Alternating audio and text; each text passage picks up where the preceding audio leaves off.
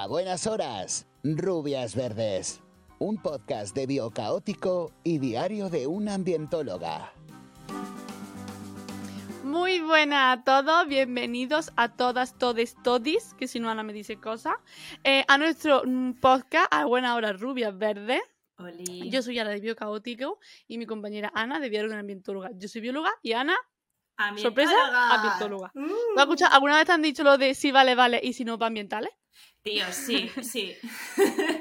Sí, pero es que me han dicho tantas cosas. O sea, en mi casa me hacían bullying. O sea, mi padre es el típico desgraciado que me decía: eh, Cállate, perro flauta, cállate, abraza árboles, cállate, come flores. Me decía esas, esas cosas. Es en plan, eh, me hacían Tú no has sido pero flauta en tu vida.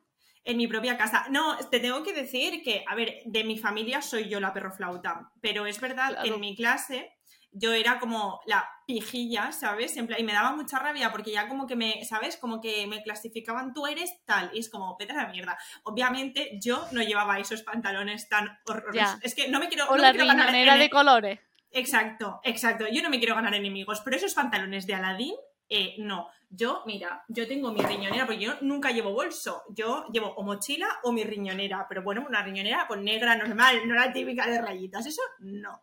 Entonces, ni rastas ni fumaba porros en esa época. Entonces, perro Yo flauta que como, como- tal, ya. no. Mi madre también me ha dicho, eh, cada día eres más pero flauta. Mi madre tampoco es una persona que no ha visto una pero flauta nunca en su vida, pero en fin. Correcto, correcto. Yo no uso riñonera, yo uso tote bags. Yo utilizo tote bag, ¿Qué una es que me hizo amiga de pájaro.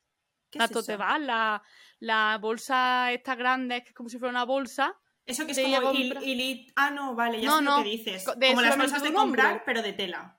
Sí. Pero es como De- muy incómodo, ¿no? Es como Eh, lo tienes que llevar siempre. No sé, la que tengo es cómoda y como tiene además bolsillo, que es la clave, porque ahí me Vale. la llave el móvil, no sé qué, no se me Vale. pierden las cosas. Pero Vale. bueno, en fin. Hoy estamos aquí para celebrar y conmemorar un día que ya ha pasado, que es el día 22 de marzo, que es el Día. Mundial del Agua. Sí, Nosotras llegando eh, tarde. Uh. la- la- una de cal y una de arena, vamos. sí. Temprano tarde, temprano tarde, temprano tarde. Así, el Sí. capítulo anterior íbamos bien, íbamos bien de tiempo con lo de la hora del planeta. Ahora vamos mal, no pasa nada. No pasa nada, no. pasa nada. Además, hemos de, o sea, tenemos que decir, eh, ha sido esta semana. O sea, quiero decirte, Sí, no sí, o podemos sea, está- subir un podcast un martes. Aquí no podemos No, estar no. eh, todos los días porque, mira, a Araceli le da un parra. Me da, me da un o sea, es que literalmente encanta- no puedo, no puedo. Vale, entonces hoy vamos a hablar de, eh, Día Mundial del Agua y un poquito, vamos a contar un poquito de cositas de agua que nos han parecido interesantes. Pero antes, vengo a preguntarle a mi compañera Ana qué me dijo en el anterior podcast que hoy me tenía noticias positivas. Pues No, no, pues sabemos te- para ella que es positivo, pues también te te, lo jodes, digo. ¿eh? que no hay nada. que va. ¿De No, es broma, es broma. No, no, no. Ah. Tengo, tengo las noticias positivas del mes, ¿vale? O sea, claro, Venga. de la semana no había muchas. Porque Claro. no sé por qué en este Eh, mundo hay más cosas negativas que positivas. No lo sé. Bueno, pues eh, empiezo por la primera, que es la ONU eh, logra un acuerdo histórico para proteger el alta mar, que esto es un poquito eh, la gente que vaya un poco perdidita, que se vaya al capítulo anterior, porque lo explicaste Maravillosamente. Me, lo, Demasiado bien. me Correcto. empapé. Eh, sí, ¿quieres hacer algún comentario más sobre esta noticia? No. No me No, es que no me ha dado tiempo, no me ha dado tiempo a prepararme nada desde la semana pasada, entonces no he buscado más información. ¿Vale? Vale, para la gente que no pille nada, es que justo acabamos de grabar. Es que, Sí. claro, íbamos. Ya, no había quedado súper natural. Lo Ya, estábamos haciendo no. súper bien, la gente no iba a sospechar, lo hemos cambiado de ropa. Es verdad, para la gente que nos estáis viendo en YouTube, nos hemos cambiado de, de ropa. Eh, bueno, yo Sí. he pasado de una camiseta de mi novio a otra camiseta de mi novio, de manga Pero- corta, porque eh, hace un calor hoy de la hostia. O sea, eh, a 13 de marzo, un calor. Esto no es ni Ya. medio normal. No. Bueno, en fin. La explosión sin precedentes de las renovables. Más de 1.400 proyectos en camino, ¿vale? Esto es como, bueno, es una noticia muy buena. Y yo, para Sí. darle mi toque negativo, Venga. como la vida, No tenemos batería para acumular tanta energía. ¿y qué vamos a hacer con, el- con los residuos? ¿Cómo los vamos a gestionar? ¿Eh? Que se dice Ah. mucho de la nuclear, pero a ver, todos los residuos del resto de renovables, a ver qué hacemos con ellos, señores. Bueno, pero es una noticia positiva. Sí. El profesor de Florida que vivirá 100 días bajo el agua por la ciencia. Esto no sé si lo has visto. ¿Cómo? Es un, es un tío, un profesor de Florida que se ve que está un poco mal de la cabeza y un poco solo y aburrido. y ha decidido vivir bajo el mar. O sea, Pero se literalmente, hecho- ¿cómo? Literalmente que se ha hecho como Bob Esponja, se ha plantado una piña debajo del mar, que es así, pues tío, pues un sitio súper pequeño, de, más pequeño que mi casa, que mira que es pequeña, ¿vale? Que creo que tiene como Sí. 12 metros cuadrados o algo Sí. así. Pues ahí vive. Entonces, por el día, él se pone su neopreno y su esto de, de oxígeno. ¿En serio? Y arenita de Bob Esponja. Correcto. Y se va a jugar con los peces, luego sube a su zulo y así, y luego vuelve a bajar y luego vuelve a subir. Oye, pues a lo mejor es súper feliz, ¿eh? Porque yo cuando hago snorkel, que esto también está un poco a colisión con lo de hoy, Sí. que hablaremos luego del tema snorkel y eso, eh, yo me lo paso súper bien jugando con los peces. ¿Y cómo juego? Nada, le altero un poquillo la vista. que no sé si está eh, haciendo- Lo que no, lo No, que no se debe hacer. No, no, no, lo que hago es con el pie, muevo la arena y ellos van corriendo a comer, entonces yo le estoy ayudando. Ah, vale, ¿Sabes? Yo vale, estoy haciendo, yo estoy haciendo el efecto del agua, pero más fuerte. Vale. Entonces no estoy alterando. no vas a tocar y a, y a No, no, no, molestar. no, no, Muy bien. no, no, Que es lo que no yo solamente muevo hacer. la arena y ellos van corriendo ti, ti, ti, y, van, y yo eso me lo paso, vamos, me puedo tirar horas haciendo eso. Exacto, muy eso sí, muy bien. Además, es eso que un mensaje para todos los que nos estén escuchando, por favor. No, por favor, no, toquéis a los animales. a. No cojáis pulpos. Y si estáis en un sitio... Es que eso, eso ya lo hablaremos más adelante que hagamos un podcast de esto, de turismo eh, consciente. Si vas a un sitio en el que estás haciendo snorkel, buceo, lo que sea, y te dicen, toma, coge este animal, sea estrella, eh, er- erizo, lo que sea, No, atrás. N- No, no lo Atrás. hagas, no lo hagas porque aunque ellos te digan que no pasa nada, sí pasa, ¿vale? Lo que pasa es que no es un reclamo hacer. turístico. Exacto. Y desde aquí quiero hacer un llamamiento. Chimo, si me oyes, por favor, deja de Por coger favor, pulpos. Deja de no coger cojas más pulpos, Chimo. díselo, díselo tú, por favor. Por favor, Chimo, te lo pido por favor, ya te lo digo de en serio, ¿eh? Deja de coger los pulpos ya, tranquilo. Venga, que eso, ya, mira, es que, uy, está todo relacionado. Venga, venga, seguimos, seguimos. Ay, vamos a hablar de pulpos luego. algo, algo, no, lige- ligeramente. Vale, es broma, Chimo, te quiero mucho, ¿eh? Pero es verdad Pero que... deja los pulpos, Sí, correcto. Chimo es un amigo que ya, es- es- ya, no me lo, ya no me cuenta esas cosas. ya, por lo que Eh, sea. sabe que- sí, por lo que sea, yo me altero. Vale. Como vale. la gente de Vox, me enfado. Entonces, bueno. Nace el, primer, nace el primer lemur bailarín en Europa, especie en peligro de extinción. Ah, que no es que un lemur sea, que haya nacido que diga, quiero ser artista, sino que hay una especie. ¿No? Claro, es. Ah, claro. vale. Vale. Pondré- No. Buscaré una foto y la pondré para que nos vean en YouTube y eso. Pondré una foto para que sepamos cómo es el, eh, lemur bailarín. Yo me imagino al rey Julian bailando Yo quiero marcha, marcha. Pero vamos. Una barrera de burbujas para frenar la contaminación con plásticos. Esto es que en un sitio se les ha ocurrido la idea, la genial idea de hacer como una barrera de burbujas, es decir, como que abajo eh, en el suelo del mar, ¿vale? O sea, en la costa, quiero decir, cerquita de la costa, ¿vale? Sí. Han puesto como una plataforma que suelta, que sale aire como más o menos a presión, ¿vale? Y genera burbujas. Esto lo que hace es un poco una barrera en el agua que atrapa los plásticos. Es decir, que si de la zona de la costa hacia adentro, Sí. ¿vale? Eh, sí, sí. Nosotros, que somos unos auténticos marranos y unos auténticos cerdos, eh, No- no por lo que sea, por lo que sea, pues eh, tiramos basura o se nos escapa, se nos vuela o lo que sea, pues van a quedar retenidos en esta, en esta barrera de burbujitas y esto luego lo van a poder recoger fácilmente pues con redes y tal. Yo esto... Me parece una, una, una absurdez. Porque Eh, ahí cuánto puede costar y cuánto puede. O sea, toda la costa hacer eso, tía. Es que eso Ahí- es inviable. Ahí voy, que, que bueno, que en cuanto a lo de los plásticos, es en plan, vale, o sea, genial, muy buena idea en cuanto a Sí. recoger plásticos. Ahora, eh, estamos pensando en que hay animales, como por ejemplo las medusas, que están más Ya, allá de la ya. barrera y que tienen que venir Literal. más acá de la barrera a, por ejemplo, limpiar tu agua, porque lo que hacen es filtrar y limpiar el agua. O sea, te quiero decir, es que luego se nos pone el agua verde y hay que cerrar las costas porque en Santa Pola, por ejemplo, en la costa de Alicante, ha pasado muchas veces que ha- hay días que eh, viene la policía, te planta las, las ¿cómo se llama? Las cuerdas estas eh, Sí, de que y te sí. dice que la playa está cerrado, cerrada por eh, contaminación, por, bueno, pues por lo que sea, ¿no? Entonces, jolines, eh, vamos a dejar de hacer los idiotas, te quiero decir. O sea, vamos a hacer lo que hablábamos también en, otro, en el otro capítulo. Vamos a hacer un, esta- un estudio de impacto ambiental. Vamos a ver qué pros, qué contras, qué podemos hacer, a qué afecta, a qué no. Con eso vamos a retener plásticos, guay. Pero vamos a Pero lo- perjudicar, vamos a perjudicar Claro. a todo el ecosistema. más, aún más al ecosistema. Claro, vamos a hacer, eh, no sé, pues vamos a pensar en otra cosa, que quizás hay otra cosa, mm, no sé. Vale, digo. sí. Vale, ocho países logran alcanzar las cero emisiones netas, ¿vale? Entre ellos Bután, Comoras, Gabón, Guyana, Madagascar, Niue, Panamá y Surinam, ¿vale? Y yo pensaba que iba a decir España. Ay, sí, sí, sí, ¿no? Porque somos... Vale, no, esto tengo que decirte también que tiene, yo que trabajo ¿eh? Eh, calculando huellas de carbono, es como, a ver, tiene un poquito la, la- tiene un poquito de trampa, te quiero decir, porque ser eh, 100% carbono neutral es un poquito complicado, por lo que sea, tú tienes emisiones, o sea, porque es así, porque alguna emisión tienes que generar y más un país, o sea, si es que ya con que haya un santo coche con gasolina Ya. o con diésel, Ya, es, ya ya no es cero. Exacto, ya estás generando emisiones. ¿Qué pasa? Que aquí es donde entra la trampa, que no es que sea trampa, ¿vale? Tú puedes, igual que las empresas, pueden compensar su huella de carbono, ¿vale? Tú puedes eh, calcular tu huella de carbono, tú haces un plan de reducción, reduces las emisiones que tú puedas reducir y las que no, ¿qué haces? Bueno, pues las compensas. ¿Cómo las compensas? Pues tú pagas por unos créditos de carbono. Es decir, tú pagas por un proyecto que han hecho una plantación de árboles en no sé dónde. Esa plantación de eh, los árboles, como ya sabéis, absorben dióxido de carbono para respirar y sueltan oxígeno. Entonces, eh, ¿cuántas toneladas de CO2 absorbe este bosque en este proyecto y tal? ¿Tantas? Pues tú pagas por esas emisiones y te las restas de lo que tú estás emitiendo.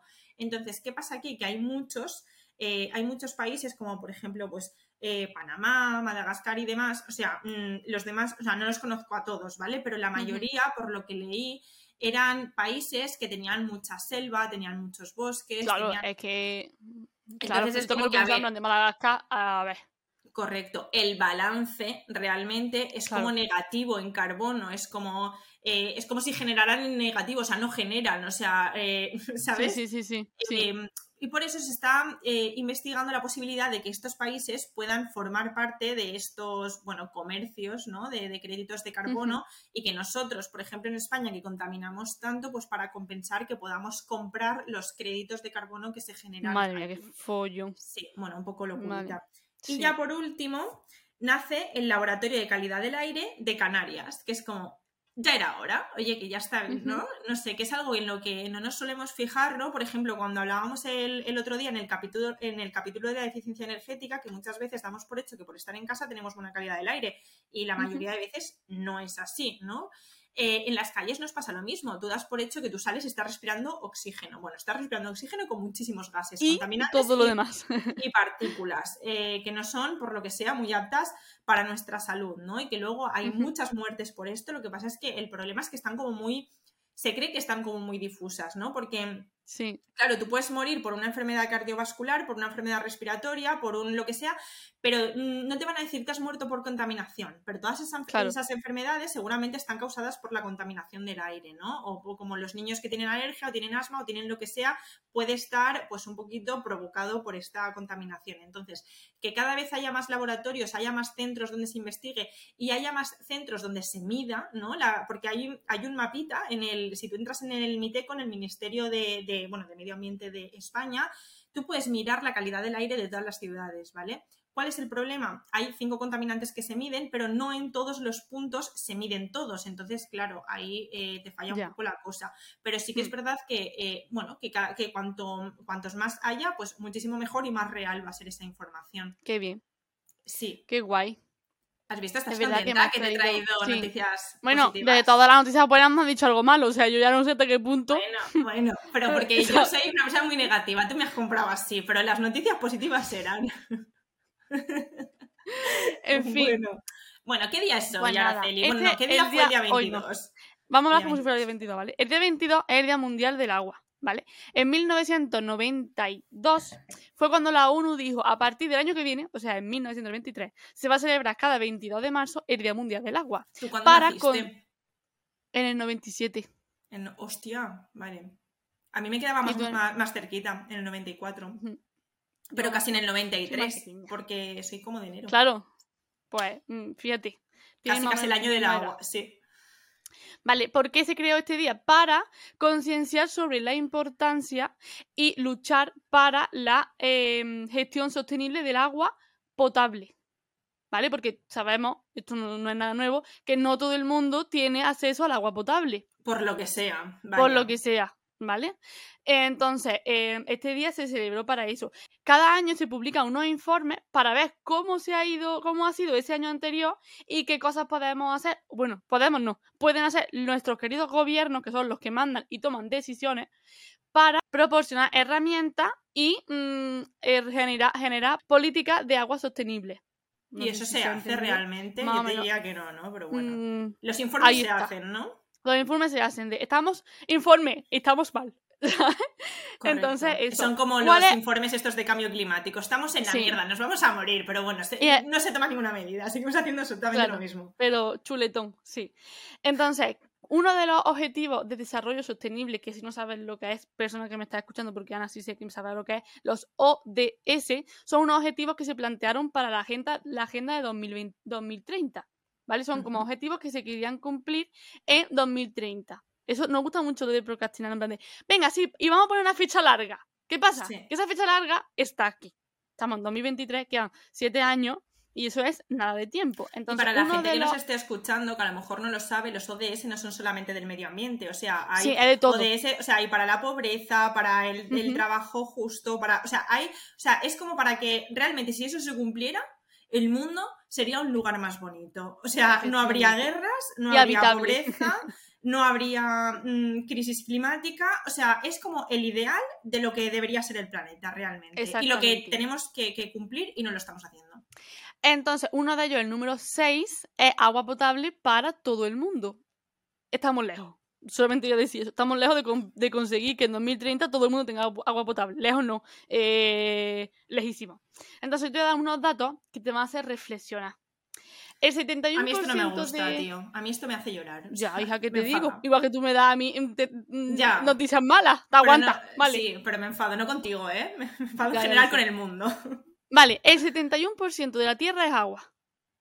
¿Vale? De ese 71%, 97,5% es agua salada. Ouch. Vale. Toma. El 2,5% por tanto es agua dulce. Pero, ojito aquí que te va a quedar loca, es que el 70% de este agua que hemos dicho dulce, que es un 2,5% del total del agua, está congelada. Entonces, realmente, el agua que no está congelada, Bueno, es pero tranquilos todos, dulce. que con el cambio climático se va a descongelar enseguida. Vamos a tener, pero un va a, montón, ser, va, va a ser salada, o sea que no vamos a tener un montón de agua dulce. 30% de este 70 de este 2,5 que es dulce, o sea, 30% eso que eso, que eso es 0,000 mm, muy poco está en estado líquido y menos del 1% es potable. O sea, sí. eh, una gota, una gota de un océano entero, ¿vale? Para que tengamos un poquito de conciencia y sepamos gestionar, o sea, sepamos, seamos conscientes y gestionemos el agua potable de la mejor manera posible. Ya sabemos que los- nuestros políticos y los políticos del mundo son unos poco, mm, ¿cómo decirlo de manera mm, Un poco incompetentes? Pero nosotros o sea, también. Pero nosotros también podemos hacer un poco y ser conscientes porque lo que la población demanda, el gobierno tiene que hacer o suele hacer. Entonces, cuanto más personas seamos conscientes y cuanto más personas luchemos por eso, pues básicamente más por culo damos y al final dicen, mira, para que os calléis, ¿vale? Eso, esto es nuestro objetivo, ¿vale? Venga. Exacto, Maribel, que no te des duchas de dos horas, que no hace falta. Eh, y ni te bañes. ¡Ay! No te vayas a duchar. Eso está mal. O sea, no te duches. O sea, no, sí, dúchate. No seas como Ana, pero no te bañes, ¿vale? Haz como yo, ahorra agua, joder, salva el planeta. Sí, que lo hace por eso, vamos. Pero bueno, yo te iba a preguntar también, hablando de, ya hemos hablado un poco de Mundial del Agua, entonces dijimos, oye, que vamos a hablar, y dije, bueno, pues ya te contaré algo de agua, pero quiero saber cuál es tu experiencia del agua, porque eh, sé que no es buena, porque sé que no te gusta ducharte, pero fuera de la ducha, ¿te gusta hacer algo en el agua? Pues sí, mira, a mí me encanta ir a la playa, o sea, eh, mira, yo siempre que me preguntan eh, playa montaña y tal, o sea, siempre es como que me ha costado mucho decidirme porque a mí me gusta todo el tema de la naturaleza, me da igual que sea eh, un volcán, una selva eh, o un desierto, pero a ver, si ya en serio me das a elegir, como tú que me hacías otro día, 3, 2, 1, en plan, ¿sabes? Que tengo que Eh, decir, sí o ya. sí, uno, solo uno, playa, siempre playa, el solecito, el mar, a mí el mar me da la vida. Porque eres O sea, playa de rica, que eso... no, pero el mar es como. Eh, puedo estar en la mierda, o sea, puedo estar como muy triste, pero si estoy en el mar estoy menos triste. Pero no Es lo mismo algo- en la playa que estar en el mar. ¿Te gusta estar más? ¿Eres de, de sunbathing, de, este, de huerta y huerta? tomando el sol. Eh, mm, sí, sí, podría ser. Sí, yo no me meto al agua a no ser que esté mm, a bastante de calor. correcto. Pero vamos, que es que si me metes en un barco en el mar y estoy, no sé, 12 horas en medio del mar sin absolutamente nada, estoy la mar de a gusto disfrutando. eh, mm, planteándome, replanteándome mi vida. O sea, te quiero decir, yo, si mis vacaciones duran eh, tres días más, yo no vuelvo a trabajar, yo me quedo en el mar a vivir para siempre, mm, me hago como Luffy en One Piece, o yo que, me hago yo que me mareo. Yo es que me mareo. No Me me monté hace poco, sí, tía, fui a Tarifa el año pasado a la migración y claro, nos, nos, nos hacían descuentos y íbamos a ver cetáceos. Y claro, dije, tengo que aprovechar. ¿Viste Bueno, yo antes me mareaba, sí. Entonces, claro, dije, venga, pero yo iba, tía, es que me mare... es que yo no sé si era su gestión, porque yo todo pensando en plan de no me voy a marear, no me voy a marear, no me voy a marear. Pero mm, bueno, entonces, al principio muy bien, vimos los animales muy bien, para mi gusto un poco cerca, que ya hablaremos de eso, pero llegó un momento en el que dije, eh, si se vaya al barco, por mí bien. Entonces, lo que es la vuelta, 14, ki- 14 no, 7 kilómetros en barco, desde en mitad de, de- de- del Pero estrecho. no es tanto eso. Bueno, pero porque Pero a mí se muchas me hizo- olas o algo. A mí se me hizo. No, no, eso es lo peor, que la hora eh, era normalita. O sea, se me hizo tendo, entonces. ¿Y te tomaste una cosa- Dramina? No, porque eso me droga. Tía, pues ves, es que te, te lo tenías que haber tomado. Tía, que eso me. Escúchame, eso me droga muy mal. Me da un, un- muy mal, lo paso mal cuando me droga la vitramina, porque ya me ha ¿En pasado. serio? Sí, siento que estoy soñando todo el rato y que no estoy viviendo lo que estoy viendo. Es una movida mortal. Entonces prefiero, pre- preferí que no. Y me dijeron, tómate biodramina con cafeína. Es como, eh. Eh, no, da igual. ¿Qué o sea, sentido tiene? No, no hagas, no hagas ¿Sabe? inventos. De todas No. formas, te tengo que decir, mi hermano pequeño también se mareaba, o en, en el coche incluso y tal, o sea, es muy de marearse. Y mi madre le compró unos sobres de biodramina, pero eran, eran en- como en sobres para nenes, esto que es Sí. esto que es como gel, que es como bebidito. Sí, sí. Pues eso, y le iba muy bien. Te digo que igual, Ah. ¿sabes? En lugar del pastillón, te puedes, puedes probar algo así como para Con niños y te hace efecto. Sí. Yo no sé, también sería su gestión, no sé. eh, fue guay, pero por una parte digo, bueno, quizás yo nunca trabajé de hecho. Entonces, pero en el norte, por ejemplo, una cosa que me encanta y que también quiero hacer el bautismo de lo que es eh, la inmersión en plan submarinismo, así chiquito. ¿Eso lo has Porque es que te lo pasa. No, quiero hacerlo a ver si puedo hacer este año, aunque tengo muchos gastos, Vale. quizás el año que viene. Vale, ves, a mí eso Pero me da mucho norte- miedo porque creo que me dolería mucho los... O sea, ¿sabes? Como que me agobio con... Cuando nada más me... O sea, yo normal buceando hacia abajo, noto tanta presión que pienso que me voy a morir y en plan, mm, me agobio. A mí es que yo creo que, mira, me pasa con el Nor que yo tengo la máscara esta de Decathlon, que Vale. chu- ¿vale? Entonces, toda, ¿Y qué toda la cara es ¿Funciona? la Sí, sí. ¿No Lo que pasa es que que saber más o menos. No, no. Entonces, entonces tú te metes para abajo y tiene como una válvula para que no te entre agua, aunque tenga el tubo metido por debajo del agua. Vale. Y eso lo que pasa que te hace como que te chupa la cara, en plan, se te pega tanto a la cara, ¿vale? vale. Que yo creo que la tensión un poco me la baja. Y si está en la gloria. Yo alguna vez en la playa Ahí me he sí puesto la máscara. drogada. Sí, me he puesto la máscara, me he tumbado en el, me he tumbado, o sea, boca abajo, y le he dicho a mi novio que me cogiera de la pierna pa- mientras estaba charlando con otro, ¿vale? Eh, En la orilla normal, si no había ni un metro de profundidad. Entonces me coge del pie y yo estoy ahí flotando para no irme porque no me quiero ir a África, ¿sabes? Eh, Ya, te y, imaginas. y como que me, la cara me la aprieta mucho, como que se me baja un poco la tensión, y eso es, vamos, estás como la gloria bendita. Tú estás loca. Sí, una movida, una movida. y eso también como- pasa, eso, eso también pasa, se te baja la tensión cuando estás en agua muy caliente. No sé si alguna vez has ido a algún baño de estos de algo- baño árabe o balneario, no sé qué tiene. Sí, la piscina de alguna agua vez he ido como aguas termales. Una vez la piscina normal y la piscina de agua caliente. Vale, Pues la de agua sí. caliente te dicen que no estés más de, mm, no sé, 3, 6 minutos porque te Ujú, baja la tensión. Y es que yo creo que eso es como, está como drogado pero natural. No sé. no sé. Igual de peligroso. ¿eh? Te quiero decir, en el Eh, agua también, es como sí. te puede dar una pájara ahí y ya está, y comidita para los peces. Ya, no, pero uff, se te queda eh, la gloria. Entonces, nada, pues eso. Ay, bueno, pues eh, te, te- te tengo que decir una cosa que escuché una vez, creo que fue en un podcast o lo leí en algún lado, pero creo que lo escuché, que me dejó loquísima. Era como una entrevista a un médico que estaba, eh, bueno, pues contando, eh, no, eran enfermedades raras, pero sí como cosas raras que pasaban y, y que, bueno, que sí, que son raras, pero pasan, ¿sabes? Y que hay que llevar un poco de cuidado y que en España quizás no se tiene como tan en cuenta, entonces tú a lo mejor llegas con esos síntomas y se piensan que es otra cosa, pero ojo, cuidado. Resulta que en las aguas termales o aguas normales, por ejemplo, eh, que estén a aprox 30 grados, graditos abajo, graditos arriba, es Sí. decir, eh, el Mediterráneo en verano, que, que ya sube casi. O sea, el eh, este verano estaba a 20 y pico grados, ¿eh? no, no sé si a 25 o algo así, o sea, una, una locura. Vale, pues cuando pasa de veintitantos grados pueden aparecer unos microorganismos llamados eh, amebas que, ojo, cuidado, esos bichitos se te pueden meter, claro, tú no los ves a simple vista, ¿vale? Pero claro, tú saltando, jiji, jaja, eso se te mete, se te mete agua por la nariz y ya, esos bichos directamente hacen Al cerebro. al cerebro. Ay, ay, ay, Te lían una que en cuestión de horas tú estás con un dolor de cabeza que te quieres morir. Y como no te lo detecten enseguida, es como que se van comiendo en tu cerebro y te mueres. O sea, te mueres ah, en cuestión de horas. O sea, no, no duras ni tres días, te quiero decir. Entonces, el médico este contaba el caso de que a él le pasó con. Le pasó dos veces. Eh, se ve que este, bueno, pues está- por lo que sea, tenía experiencia en esto y entonces los captó al vuelo, ¿no? Eh.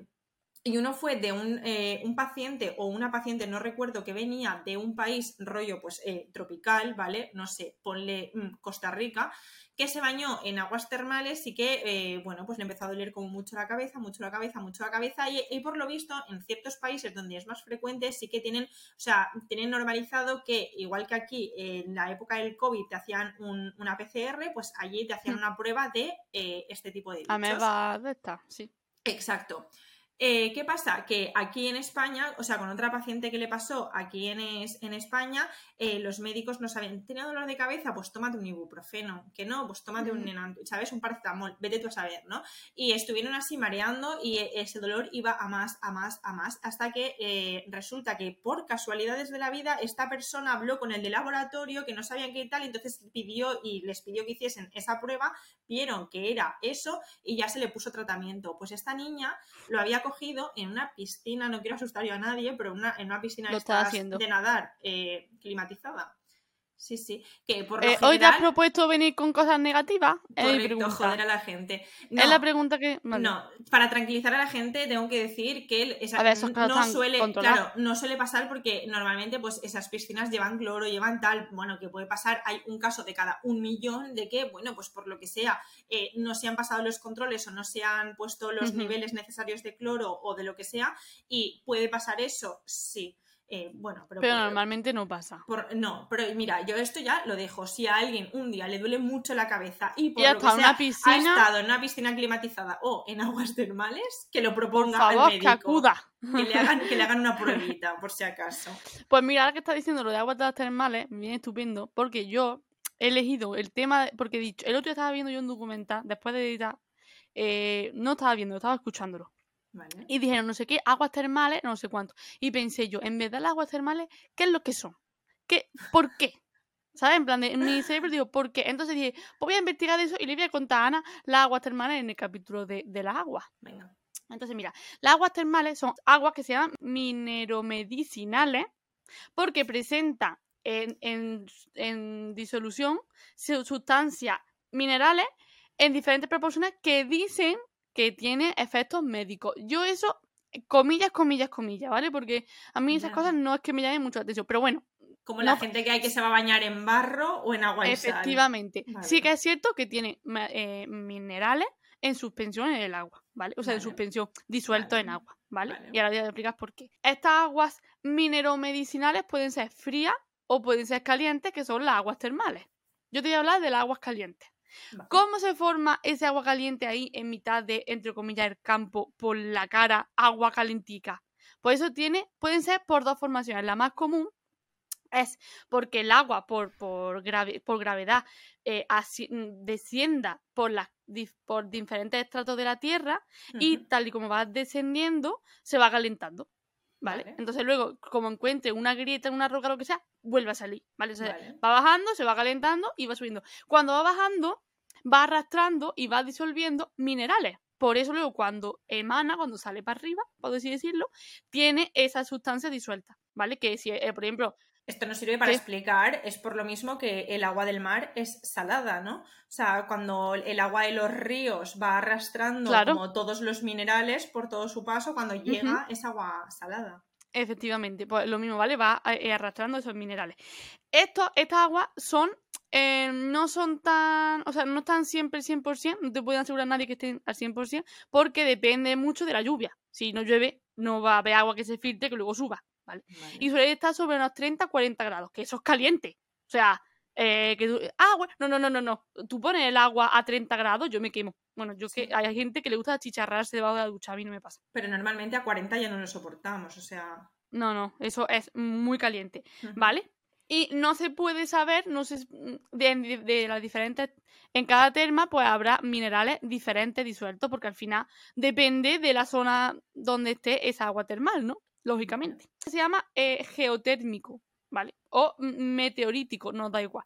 Y luego la otra formación que es de origen magmático, que ya el nombre nos da un poco una idea, y es que cuando se cristalizan los magmas, eso libera gases y vapores de agua que suben, ¿vale? Eso está debajo, o sea, en, En las capas profundas de la Tierra, Eso- ¿no? claro, eso está dentro de las capas profundas de la Tierra y sale el agua, o sea, el vapor de agua y lo que es los gases. Eso luego se va condensando, se va enfriando y se forma esta, esta agua termales, ¿vale? Como que sube, pero a la vez que va subiendo se va... Ya no es vapor, ya es agua. Ah, Según pero, o sea, esas aguas termales es ese, es ese vapor que se hace agua. No es agua. Vale, es que yo pensaba que era como agua, rollo, como la que puede haber en un lago o en un río, que Sí. a lo mejor si está. Es que yo estuve en, en- hace muchísimos, muchísimos años con mi Mm. familia, fuimos porque mi tío trabajaba, estuvo cuatro años trabajando en Costa Rica. Y entonces Sí. fuimos a visitarle y fuimos a, bueno, a un bal, era como una especie de balneario, pero era como al aire libre y estaba como eh, a las faldas de un, de un volcán. Y entonces el agua estaba súper caliente, pero claro, yo no, o sea, ¿sabes? Como que no tenía entendido que era Sí. ese vapor, que pensaba Sí. que era simplemente que había como agua ahí y que del calor de abajo se iba como calentando. Le estaba pero- calentando. Mm, Correcto. Según, según he leído o he entendido, es de esta manera. Sí, sí, no, ¿vale? puede ser, ¿eh? Me acabo Pero de esta es la, la menos. Es la menos frecuente, la frecuente. Vale. Esta sí es constante porque sale directamente del magma, lo que es. O sea, sí es Vale. constante, perdón. Sí es constante su proporción de sales minerales disueltas. Porque Vale. no sale. O sea, estas sales no depende del lugar, sino que es que es del magma que es común a toda la Tierra. Vale. Entonces tiene como unas proporciones más, eh, más, más, más- más exactas, ¿no? Sí, Y depende de si el agua ha recorrido más o menos trocitos. Claro, ya. efectivamente. Y esta Vale. suele tener una temperatura de 40-50 grados. O sea, eh, muy bestia, ¿vale? Ahí es donde se bañan las bonobas, ¿no? ¿Son esas Claro, las que se bañan? No, las bonomas no. Ahora te lo voy a No, contar. Entonces otro. yo ahí te pregunto, yo te pregunto, ¿ahí qué vive? Bueno, tú ya nos has dicho que las amebas, ¿no? Y es que microorganismos y algas viven a estas temperaturas. A 100 grados tú lo matas tú. A 100 grados, pero esto no está a 100 grados, estás a 40 grados, por ejemplo, por poner un- una, una temperatura así media. Entonces, sí que hay vida en las aguas termales, Eso es como un caldo de hay cultivo que Sí. alucinas. O sea, ahí hay de todo. bacterias, cianobacterias, ¿vale? Algas. Es. Pero también hay dos animalitos. Bueno, uno que yo he encontrado que es eh, los peces, ojo al nombre, cachorrito. ¿En serio? Eh, sí, eh, comúnmente se llaman peces cachorritos. Hay cachorrito no sé qué, cachorrito no sé cuánto, ¿vale? Son diferentes peces, que son unos peces muy chiquitos de unos 4 centímetros que viven Vale. en un ambiente de 40 grados de temperatura, que eso es muy heavy. O sea, que, que eso es muy caliente. Pero están adaptados a vivir en esas zonas termales. Y Bueno, luego mira, también como, como... los pájaros, ¿no? Los pájaros tienen, o sea, su, su temperatura corporal es ultra caliente también, ¿no? Sí, claro. Por eso, pero. Y luego están eh, los macacos japoneses, que es lo que tú estabas, eh, habías intentado decir. eso. Eso, macacos japoneses, que son esos que vemos en la nieve metidos en las aguas termales, que tienen mucho pelo, que, que es que son, claro, adaptados al frío extremo, que son de, de, de allí de Japón, que son muy graciosos. Y ellos, pues claro, eh, a quien no le viene bien un baño calentico, y están ahí así calándose, tranquilamente, dormiditos, en la- vamos, en la gloria.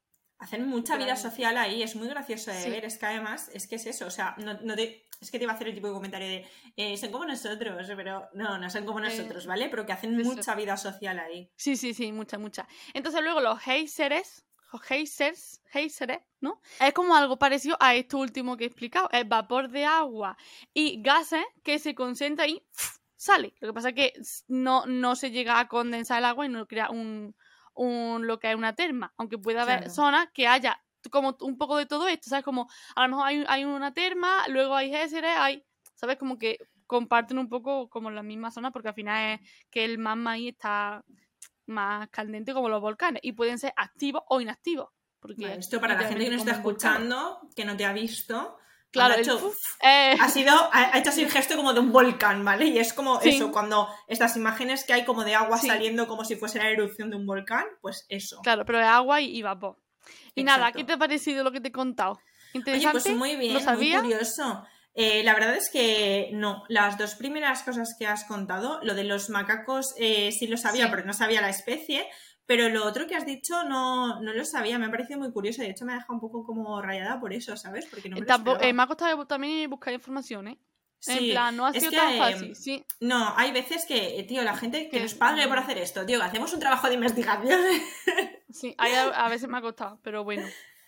Pues sí. ¿Y tú qué me tienes que contar del agua? De lo Pues tuyo? mira, yo eh, en mi línea, o sea, eh, con noticias negativas, yo digo, a ver, ¿de qué, vamos, de, de qué vamos a hablar? De lo más malo que se te ocurra. negativo, Lo más negativo. Y yo, eh, y se me ocurre el Mar Menor, ¿vale? El Mar Menor, para quien no lo conozca, yo creo que lo tiene que conocer todo el mundo, porque lo tiene que conocer todo el mundo, pero bueno, es el mar que hay en Murcia, ¿vale? Eh, que además, correcto, hace así la formita como de, como si fuese una concha de que, que está. Hace así, mm, que hace así. ¿Cómo hace? No sé, explícalo tú, ¿qué estoy haciendo? Hace así, hace la forma de una concha, vaya, ¿no? Vale, es un mar que está eh, prácticamente rodeado de tierra. Corre- correcto. ¿Vale? Entonces que diga como si estuviera encerrado. No está encerrado porque tiene como una fuga, Sí, que no una, fuga, pequeña es una zona donde no hay tierra. Entonces por eso es mar, o sea, agua salada. Pero es como, se llama menor porque está como si estuviera cerradito, está como así encapsuladito. Correcto. ¿vale? Bueno, que se llame menor, por eso no, eso no sabemos. Pero bueno, menos o menos me lo he inventado. No, en plan, pero que se llama, que es el mar menor porque no, no es mar. No, Simplemente correcto, a, es- a esa zona le llaman mar menor. Exacto. Exacto. No es eh, como el mar Mediterráneo, digamos, o sea, no. No, claro. Eh, y además está ahí, tiene una parte pequeñita que está abierta y sí que hay como eh, intercambio de agua, Claro. mm, ¿sabes? Pero no es, bueno, lo que has explicado, ¿no? ¿Qué pasa con este mar? Bueno, se le conoce también como la sopa verde. ¿Por qué será? ¿Por qué? Bueno, ¿por qué? Piénsalo. Bueno, porque está lleno de... no es verde como nosotras. No es verde como No, nosotras. Es verde mal. Eso. Es verde Vox. no, en serio. Es verde de, de mal, de estar más muerto que muertín. O sea, de estar eh, muy contaminado. De como. Mira que yo no veo los Simpsons, pero cuando en los Simpsons se ve como el líquido este nuclear verde y lo- los peces con tres ojos, es la única Sí. imagen que tengo en los Simpsons, pues eso, ¿vale? Eh, de hecho, son muchísimos los casos y las ocasiones en las que se han encontrado eh, que tú vas un día y hay cientos y, cientos de peces muertos flotando Sí. en la superficie. Eh, ¿Hola? ¿Es casualidad? No. No. ¿Es, no, ¿Es de los marcianos? No. no. ¿Es brujería? Tampoco. No, no es cosa de mujeres. Entonces, de hecho es cosa de hombres. No, a ver, vamos a ver, ¿por qué pasa esto? Bueno, esto tiene muchos motivos. Eh, el primero y el más importante y el más heavy es la agricultura. ¿Qué pasa? Que hay, es una zona en la que predomina la agricultura, los huertos de Murcia, ¿vale? ¿Qué pasa? Que hay, eh, bueno, como todos sabemos, y si no lo sabemos, ya lo digo yo, el suelo, cuando tú lo riegas, el agua se filtra, como bien decía Araceli, ¿no? Y, y te pueden salir las aguas termales o, o puede ser que se filtre y vaya al mar, que es lo que pasa con el mar menor, ¿no? Entonces, todo lo que tú estás regando, en lo que estás echando en los cultivos de alrededor del mar menor en Murcia, Que son muchos. todo eso, que son muchos, Que la se está filtrando, correcto, se están filtrando los acuíferos.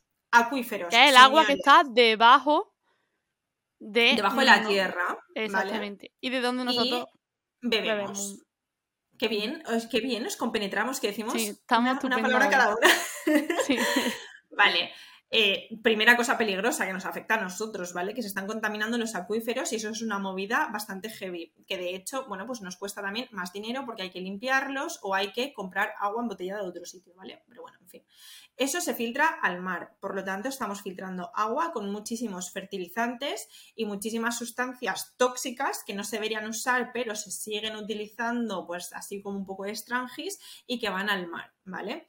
Luego, ¿cuál es el otro problema? Pues eh, por ejemplo, la urbanización, que se está eh, sobreexplotando esa zona, se están haciendo muchísimas urbanizaciones, muchísimas casas eh, en una zona donde ya no cabe nada más, o sea, no da de sí, te quiero decir, y encima siendo un mar como cerradito, que no es que esté Claro. abierto y al final se va como renovando el agua, no, no da para tanto. Entonces, eh, como a lo mejor muchos sabréis y a lo mejor muchos otros no y os lleváis la sorpresa, en muchas poblaciones lo que se hace es que el agua eh, va a tratarse a una depuradora eh, y muchas veces ese agua, el agua de la caca y del pipí, eh, va por unas mismas tuberías que va al mar. O sea, mm, en fin, por esto, por este motivo, es por el que te contaba, no sé si ha sido en este capítulo o en el anterior, que en Santa Pola cerraban las playas alguna vez. No recuerdo.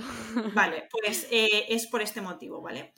Eh, porque encontraban, bueno, pues bacterias fecales y que, bueno, pues pueden ser peligrosas para la salud, te pueden dar una buena diarrea que, que puedes estar, eh, pues eso, tres días en camita igual. Yo estaba en el Mar Menor y te aseguro que no, no te gustaría meterte. Yo no sé si la gente No. se baña en el Mar Menor, pero mm, yo fui a sanar práctica y dije, eh, Hasta pero es una loca la que se mete- la que, la que pone un pie aquí. Sí, pero literal, es una cosa asquerosa. El problema es que mucha gente, eh, bueno, pues solamente mira por su propio interés, ¿no? Y solamente ve, por ejemplo, pues eso, el, ay, es que no me puedo bañar. Vale, ¿cuál es el problema? Que, por ejemplo, o sea, es que mira, no es que nos hayan hecho, no es que nos hayan aportado medidas para remediar eh, el problema, es que encima se han aportado medidas que han empeorado eh, el problema. Es que hay medusas, es que claro, yo no me puedo bañar porque yo vengo de Madrid a bañarme al mar menor y no me puedo bañar porque hay medusas. Señora, eh, la medusa está limpiando este agua verde en la que no te vas a poder bañar porque da puto asco, ¿vale? Entonces, ¿qué pasa? Que se pusieron redes, es que se pusieron redes para las medusas para que no entraran. ¿Qué pasó? Pues un episodio de más peces muertos. ¿Por qué? Porque Claro. eh, es que hacen que el agua- falta. Igual que las, las, bueno, todos los animales bivalvos, es decir, los que tienen como, ¿cómo se dice? Los mejillones. los los valvas. mejillones, los berberechos, los tal, los que tienen en pechinita, vaya. Eh, todos estos filtran el agua y la limpian también. O sea, eh, son necesarios. Si a ti te molesta, porque, uy, es que o piso una alga, uy, qué asco. Bueno, pues no vayas a la playa, cariño. ¿Yo qué quieres que te diga? Bueno, entonces, ¿cuál es el problema, no? ¿Y por qué se ve el agua verde? Esto se llama eutrofización, ¿vale? Para que quedéis de cracks en la cena de Navidad, aunque queda mucho todavía. La eutrofización no es más que eso, que la contaminación del agua y que se ponga verde, ¿no? ¿Qué pasa aquí? Que por el aporte de sustancias, eh, bueno, pues contaminantes de la agricultura o de, por ejemplo, de las aguas que nosotros eh, echamos, ¿no? De, nuestros propios residuos, eh, puede haber, por ejemplo, exceso de detergentes, de fertilizantes, etcétera. ¿En qué es rico esto? En nitrógeno y en fósforo, ¿vale? ¿Qué pasa? Que el agua se llena de nitrógeno y de fósforo. ¿Y el nitrógeno y el fósforo qué es? Comida rica para un tipo de algas. Un tipo de algas que está, creo que se llaman cianobacterias, ¿no? Ciano, no, ciano... Sí. Sí, que están como en la superficie, ¿vale? Son muy chiquititas, muy chiquititas, están en la superficie y, claro, cuanto más alimento, pues eh, más eh, proliferan, ¿no? Y reproducen, entonces, exactamente, y más ahí, ¿qué pasa? Que estas algas verdes crean una capa eh, verde, valga la redundancia, por toda la superficie. Se crea como una película que, aparte de, de dar un aspecto de mm, putrefacto, lo que hace es que impide que el sol pase al fondo, ¿vale? Si no pasa el sol al fondo, tenemos un problemita, porque las algas que hacen la fotosíntesis, gracias al sol, van a dejar de hacer la fotosíntesis. Si las algas dejan de hacer la fotosíntesis, como hemos dicho antes, No igual que con los oxígeno. oxígeno, Estoy siguiendo las palabras para seguir en el mismo de antes. Correcto. O sea, cogen eh, dióxido de carbono, sueltan oxígeno. Si no hay sol, no pueden hacer esto. Se acaba el oxígeno. Si se acaba el oxígeno, Se mueren los peces. correcto. los peces y todos los animales que hayan en el mar. Y, es- Y los cab- caballitos de mar. ¿Sabes que hay caballitos de mar en, allí, en, la, en el Tío, Mar sí, pocos quedarán. te tengo que decir, ya. pero A ver, a, ver- a verlo, habi- a verlo lo Había. había. Había. Pero- Eh, entonces, claro, lo que pasa es que se muere todo. Cuando se muere todo, se crea eh, como una capa en el fondo de materia orgánica muerta Y claro, sin oxígeno, además, porque la capa de arriba sigue estando. Y entonces, ¿qué hay ahí? Bueno, pues lo único que puede haber, que son bacterias que pueden vivir sin oxígeno, ¿vale? Que son las anaerobias. Estas bacterias son tóxicas y además son las que hacen que huela mal. O sea, cuando tú hueles un agua y huele mal, es que hay bacterias anaerobias, ¿vale? Eh, esto mal, chungo. Bueno, pues esto es, señores, lo que está pasando en el Mar Menor. Cada vez que aparecen peces muertos y cuando no los aparecen, quiero decir, o sea, eso ya es como... eh, Lo, lo máximo de lo máximo, lo de lo máximo. máximo. Pero antes de eso están pasando muchas cosas y muy malas, ¿no? Entonces, Sí. eh, ¿qué tenemos que hacer? Bueno, regular un poquito, regular o regularizar, no sé cómo se dice Regularizar, ¿no? regularizar. El tema de, de la agricultura, que no se hagan más pozos ilegales, que esa es otra. Se hacen muchos pozos ilegales para sacar agua, para regar los campos, porque además, por lo que sea Murcia, pues no es, no es que tenga agua en abundancia. Eh, Entonces, si extraemos tantísima agua de los acuíferos y encima la poca que hay la estamos contaminando con eso que se filtra, y esa agua de los acuíferos, aparte de que nosotros podamos o no podamos beber de ahí, ese agua de los acuíferos es la que está en contacto con el mar menor y es, es como que hay un intercambio, estamos pasando todos esos contaminantes al mar menor. O sea, estamos haciendo una auténtica locura. Y es lo que dicen muchos expertos, lo que tú decías. eh, a ver, había caballitos de mar. Entonces, eh, ¿se puede salvar el mar menor? Sí. ¿Va a volver el mar menor a ser lo que era an- antes? No, nunca, jamás va a poder volver a lo que era, porque nos lo hemos cargado. ¿Podemos a partir de aquí mm, parar un poquito de mm, hacer los idiotas y que se medio Por recupere? Pues por favor. Eh, ya lo último sobre, sobre el Mar Menor es que eh, recientemente lo que se ha hecho, porque después de muchos años de, lucha de las, de, bueno, de muchísimas asociaciones, eh, por ejemplo, Julia Martínez, que fue mi profesora en la universidad, bueno, encabeza una de las asociaciones que ahora mismo no me acuerdo cuál es y ha hecho muchísimos estudios en la universidad sobre el Mar Menor. Y lo que se propuso, y creo que se, hace, y se aceptó, de hecho, es que el Mar Menor sea considerado como persona jurídica. Es decir, que no se haga una ley protegiendo el Mar Menor y que mm, eh, se hace con el PSOE luego, o, o con el, o con el que sea, o que se hace con el PP y luego viene el PSOE y la cambia, y luego, ¿qué es lo que pasa con, la- con las leyes de educación cada cuatro años, tío? Que es una auténtica vergüenza. Pues para que no pase esto, se ha hecho como que el Mar Menor tenga como los derechos de una persona jurídica y que eh, tenemos que velar por, por su desarrollo y por su bienestar y por tal, ¿no? Ah. Entonces, a ver si, a ver si de A ver si así. Sí. Vale. Estás escuchando A Buenas Horas Rubias Verdes, un podcast con muy buen ambiente. Para terminar, eh, sobre agua, ¿el agua, ¿el agua del grifo en España es potable? Sí, toda el agua, todo el agua de España del grifo es potable. ¿Que en el pueblo de mi abuela sale el agua como tal? Mira, puede haber una excepción de algún pueblo, bueno, llamas al ayuntamiento y que el ayuntamiento haga las pruebas pertinentes, que llamen a la depuradora y que lo arreglen, porque por ley ese agua tiene que ser potable.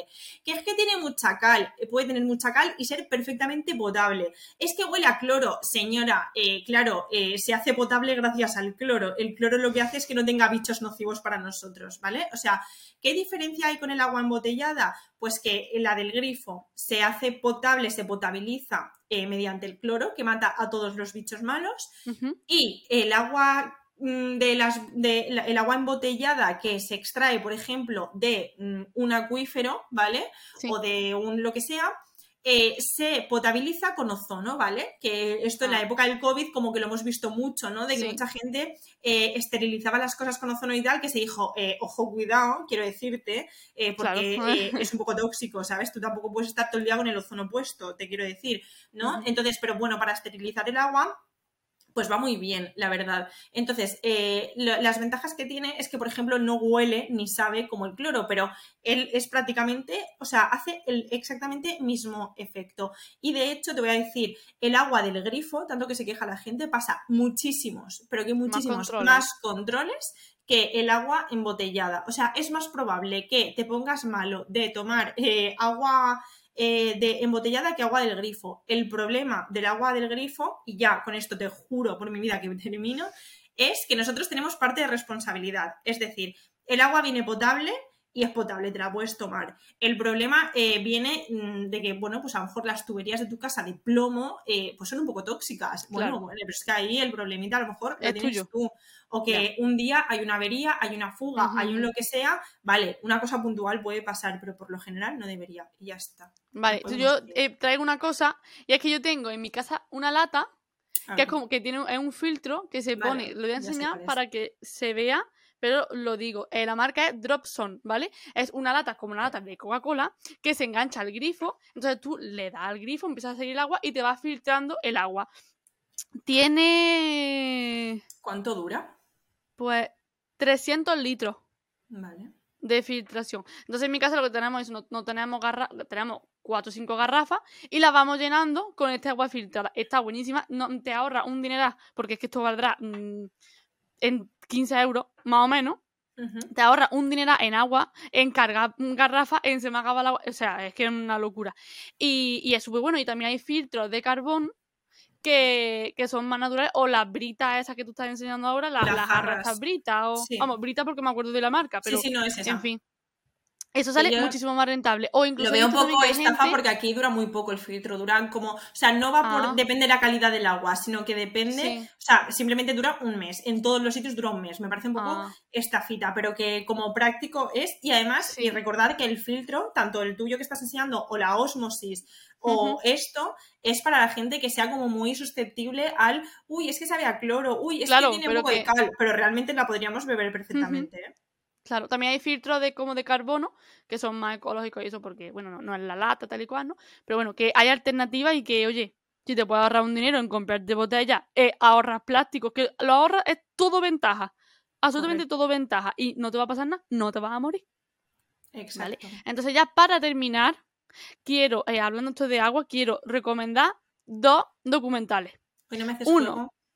No, hoy no hay juego. No, no, no se me ocurrió nada. que te, que te pregunto del agua? ¿Qué te pregunto? La la- lo- los porcentajes de cloro, eh, nitrato, no sé, no, no sé. No, a ver si me acuerdo de los porcentajes de agua dulce y salada de lo que has dicho al principio. Venga, examen. Bueno, te recomiendo dos documentales. Venga. Los dos están en Netflix, pero uno de ellos también está en, en, en YouTube, que es de Our Planet, o Ur Planet, ¿vale? Que si, si tienes ecoansiedad, mm, bueno, que sepas que te va a dar un poquito. Yo lloraba un poco. Pero es verdad que es muy bonito. O sea, es como. Es este, es este podcast. Te cuentan cosas bonitas y luego llega Ana y te dice: Sí, te gusta, pues te lo estás cargando. ¡Wow! Fuerte destrucción. ¿Vale? Pero todo lo que te han contado antes es bonito, está guay. Y las imágenes son muy chulas. Y hay como tres de, de agua que son hay un capítulo de agua dulce, otro de alta mar y otro de aguas costeras, ¿vale? O sea, hay un montón. Y luego hay otro que a lo mejor lo has escuchado, que es lo que el pulpo me enseñó, que es un documental donde un hombre interactúa con un pulpo, que son seres extremadamente inteligentes y eh, con una gran capacidad cognitiva. Y que la verdad es muy bonito y muy emotivo. Ese, ese está en Netflix, ese no lo he encontrado en YouTube, pero bueno, eh, a lo mejor se puede encontrar por ahí. Que yo en la universidad, una de mis profesoras eh, de laboratorio, ella era profesora en la UMH, que es donde yo estudié, pero en, en Elche, pero aparte era eh, eh, profesora en la Universidad de Alicante, ¿vale? Y ella tenía pues su estudio de investigación y tal, pues investi- investigaban con neuronas de, de pulpo porque son ultra grandes, tío, o sea, son como Sí. visibles a, a la, Sí, a sí, la- a sí. la vista, ¿sabes? Y Mm. esos son animales súper inteligentes, súper inteligentes, pero tío, nivel, o sea, es que te diría que como nosotros o más, o bueno, no se puede medir a lo mejor, ¿no? Pero rollo delfines, ballenas, etc. O sea, son muy inteligentes, Sí, o sea, sí. es bestial. Están es- súper, están su- todo lo que busques y aprendas de los pulpos te va a encantar, te va a fascinar porque es que es como, no me lo puedo creer. Sí. Y su ojo también es muy parecido al nuestro, por cierto. Pero bueno, ya con esto acabamos. Eh, esperemos que os haya gustado este episodio.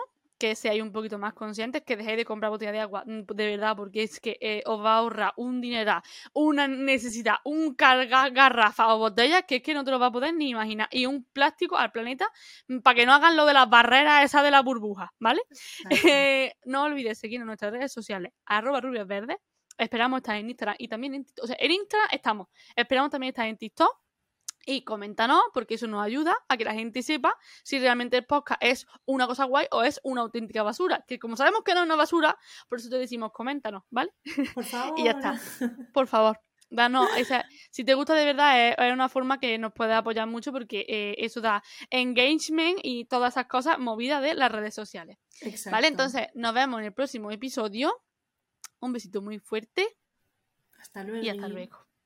Adiós. Chao. A Buenas Horas Rubias Verdes es un podcast original escrito y dirigido por Ara Plaza y Ana Rodríguez. Edición audiovisual Ara Plaza. Voz en off, Jonathan Serrano y Aida Plaza. Diseño gráfico, Loles Neco.